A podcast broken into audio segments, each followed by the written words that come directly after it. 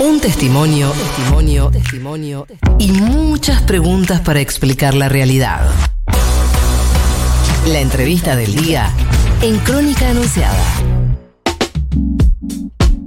42 minutos pasaron de las 9 de la mañana, 22.7 es la temperatura. Seguimos recibiendo tu mensaje, tu selfie matutina, lo que quieras enviarnos al 1140 66 000. Esto es Crónica Anunciada, esto es Futurock y nosotros nos vamos a hacer la primera entrevista de la jornada. Vamos a meternos de lleno en la interna de la Unión Cívica Radical y para eso estamos en comunicación con el diputado nacional Emiliano Jacobiti, nuevo integrante del nuevo bloque de la UCR Evolución. Emiliano, muy buenos días. Juana Morín, Rocío Criado, todo Crónica Anunciada te saluda. ¿Cómo andás? Hola, ¿qué tal, Juan? ¿Cómo están? Eh, todo bien, por suerte. Bueno, si tuvieras que explicarle a alguien que ayer estuvo dormido todo el día, ¿cómo le explicás lo que pasó y qué está pasando en la Unión Cívica Radical? Lo que está pasando es que en la Unión Cívica Radical eh, logramos eh, en- para estas elecciones un método, o logramos que la- las listas se armaran con un método nuevo, no nuevo, pero sí que no se venía aplicando en tanto distrito como hasta ahora, que eran las pasos.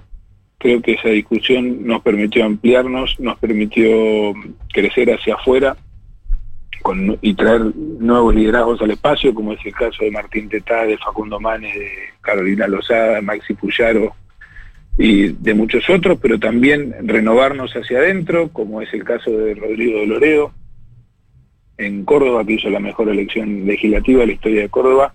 Eso obviamente eh, hizo que, o, fue fundamental para que podamos hacer una, una muy buena elección y, ganar las elecciones legislativas y por supuesto ahora a la hora de conformar las, eh, las autoridades de la Cámara, nosotros estamos planteando que es imprescindible que esos nuevos liderazgos tengan eh, un rol específico en las vocerías. Por eso propusimos que, que, que se divida, la, que no se concentre en la misma persona la presidencia del bloque y la de interbloque, para que haya más voces y para quienes se sumaron a un, y, y veían en el nuestro un espacio con, con experiencia, pero también un espacio con una fuerza renovadora muy importante, se sientan representados en esa vocería, por eso estamos proponiendo y propusimos a Rodrigo de Loredo, que fue quien ganó en Córdoba, que es joven y que, y que hace mucho que viene trabajando con nosotros, eh, de presidente del bloque Evolución eh, UCR o Evolución Radical, como se termina llamando ahora. Ahora, lo, lo que dicen en, eh, en el sector de la UCR tradicional, si se quiere, Mario Negri, quienes apoyan a Mario Negri, es, bueno, de hecho, ayer el comunicado habla de una actitud antidemocrática de, de- de su parte, pues dice, bueno, nos sentamos, se votó y ganó Mario Negri, ¿por qué tendríamos que cambiarlo? No, no, yo no participé de ninguna votación, disculpame, nadie votó nada. Eh, lo que acá no se quiso cambiar fue una lógica de funcionamiento donde eh, definís los cargos porteando por ver quién tiene más o quién tiene menos diputados. Nosotros lo que creemos que lo que uno tiene que tener es un criterio. ¿Por qué? Porque esa forma de definir achicó al radicalismo durante muchos años. Llegó un radicalismo donde votaba más gente en las internas y que en las elecciones generales. ¿Sí? Que es decidir de, puestas, de puertas adentro. Juntos por el Cambio ganó las elecciones, se fortaleció porque se abrió. Digo, nosotros lo primero que definimos fue criterios. Nosotros no, estamos, no estábamos dispuestos a que una de las dos vocerías que tiene el radicalismo eh, principales en la Cámara de, de Diputados no las ocupara alguien que reflejara lo nuevo que había pasado en esta elección. ¿Sí? Mm. la propuesta de que Mario Negri relija por quinta vez consecutiva como presidente del bloque de interbloque, después de haber sido el vocero del espacio nuestro durante los cuatro años del gobierno de- de Mauricio Macri y, y los dos años que siguieron, bueno, a nosotros nos parece que no representa lo que votó la sociedad, porque la sociedad votó un cambio, votó Juntos por el Cambio mejor, más amplio y con nuevas caras. Bueno, de hecho Mario Negri perdió en las elecciones, ¿no? Bueno, y de hecho perdió con Rodrigo de Loredo. Emiliano, ¿cómo estás? Rocío Credo te saluda. No quería dejar de consultarte por lo que pasó ayer. Distintas fuentes que formaron parte de la reunión del Comité Nacional dieron cuenta de una situación de, de tensión entre Morales y Lustó, que incluso, bueno, tuvieron que separarlos. ¿Qué nos puedes contar de eso? Y sobre todo, ¿cómo queda el radicalismo después de este encontronazo?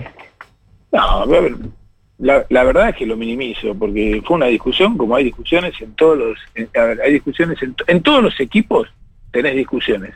Bueno, esta fue una discusión más, como va a haber un montón, y que después vamos a seguir todos juntos como hasta ahora. Me parece que no hay que centrarse en eso, sino que en lo, que hay que centrarse es que, es que discutir nos permitió ampliarnos y nos permitió eh, darle a la sociedad una, una, un- un- buenos candidatos, nuevos candidatos, y que la sociedad sea parte de cómo se conforman las listas, y ahora tenemos que seguir haciendo eso, eh, o mostrar eso desde la vocería de la Cámara. No, no, no pasó a mayores eh, de, de milagro, por, por lo que leo en las crónicas eh, periodísticas de hoy, eso. No, bueno, por, por lo que a mí me contaron lo que estuvieron fue una discusión, ni mucho más que eso. Está la, está la anécdota del vaso, porque uno cuando se paró y se fue, eh, corrió la mesa y tiró el, va y tiró el vaso, pero bueno, nada. Y en Mi hijo lo hace cada dos por tres en mi casa. ¿Qué Bueno, cosa tirar un vaso? Sí, cuando yo que sé, a veces se para y lo tira, no es que me, no es que me tira un vaso a mí, ¿no? Bueno, no, no es el tono ideal para tener una discusión igual lo que trascendió. Eh, No, no, pero, pero, pero suele pasar. Seguramente cuando usted, hay veces que cuando discuten incluso en, una empresa, en un, en un partido de fútbol, cuando arman un equipo, digamos, siempre se dan este tipo de discusiones. Y son, a mí no me parece que sean un problema. Son un problema si a la hora de armar una alternativa para la sociedad no tenés un método. Si tenés un método como las pasos que lo resuelven, el problema se terminó. Emiliano, y en particular, ¿cómo ves la figura de Gerardo Morales dentro de la Unión Cívica eh, Radical y también sus ambiciones personales de cara al 2023? La verdad que no, no sé cuáles son sus ambiciones personales de cara al, al 2023.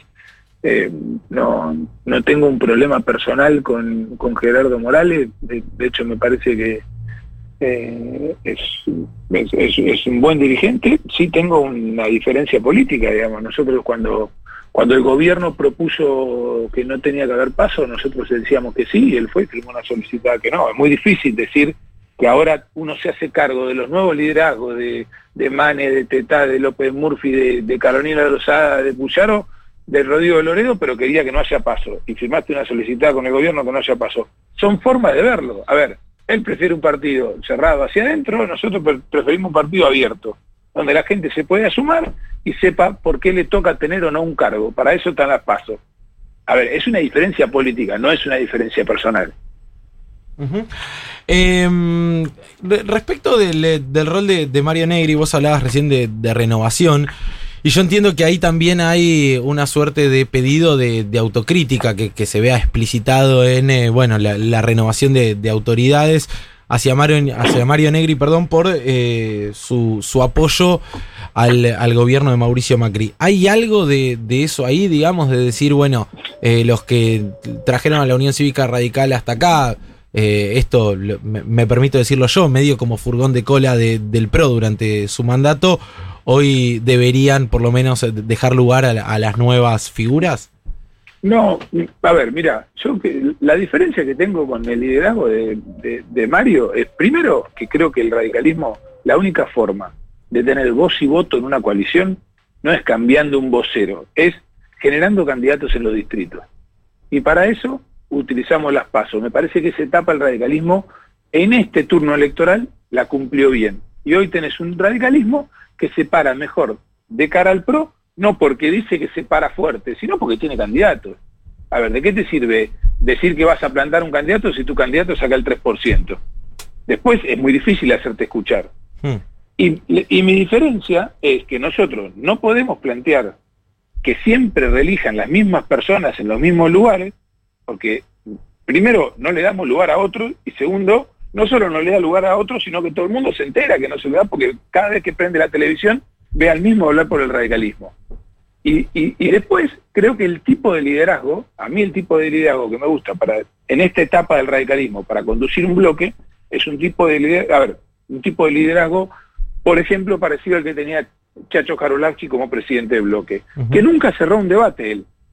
Él administraba eh, a quién le correspondía y cómo iba eh, y cómo iba usando la palabra cada uno según el tema que era, según el, el expertise que tenía cada uno. A mí me parece que el liderazgo de Maño es un liderazgo muy concentrado que no deja, no deja visibilizar a otros.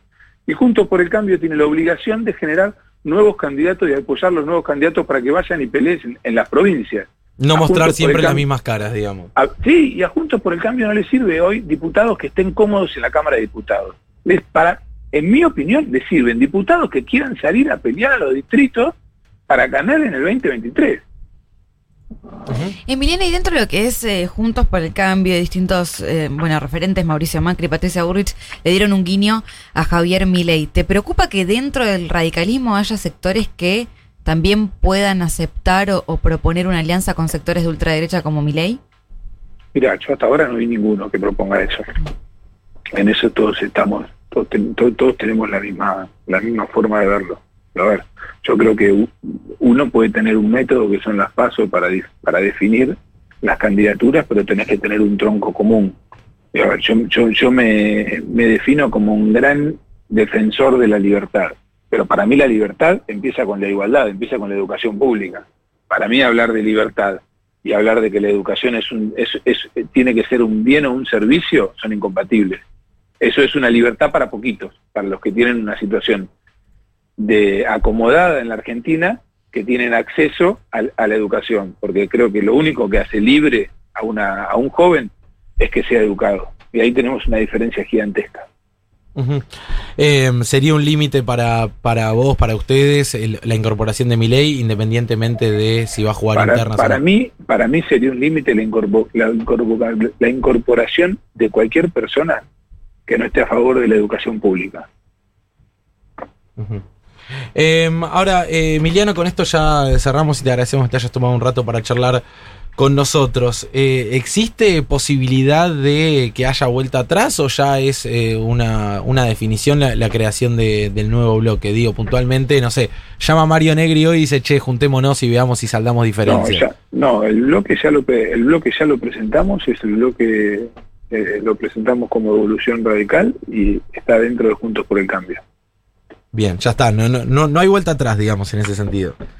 Y voy a hacer una pregunta medio pollo vinielo, pero ¿y si te llama Mario Negri? ¿Qué pasa si me llamo María Negri? Digo, se juntan, charlas, intentan sal- saldar diferencias. A ver, nosotros ya planteamos cuál, que, que- cuál era nuestra necesidad y nuestra necesidad era que, que Rodrigo o alguien que represente a los nuevos liderazgos tenga alguna de las dos vocerías, un que presidente del bloque o del interbloque. Si eso se resuelve, se resolverá, pero no, no, no, no hay voluntad de hacerlo, punto. Tampoco hay que darle tanta vuelta. Lo importante acá es fortalecer Juntos por el Cambio. Mientras Juntos por el Cambio muestre más liderazgo, mejor. Bien, pero el bloque está creado y no hay vuelta atrás en este sentido. Eh, Emiliano, como siempre, muchas gracias por tomarte un rato para charlar con nosotros. Un abrazo Gracias grande. a ustedes y quedo a disposición para cuando quieran. Dale, hasta luego. Era Emiliano Jacobiti, diputado de la Unión Cívica Radical, a quien escuchábamos en Crónica Anunciada. Al Futurock te hace sentir. Futurock. Future Rock.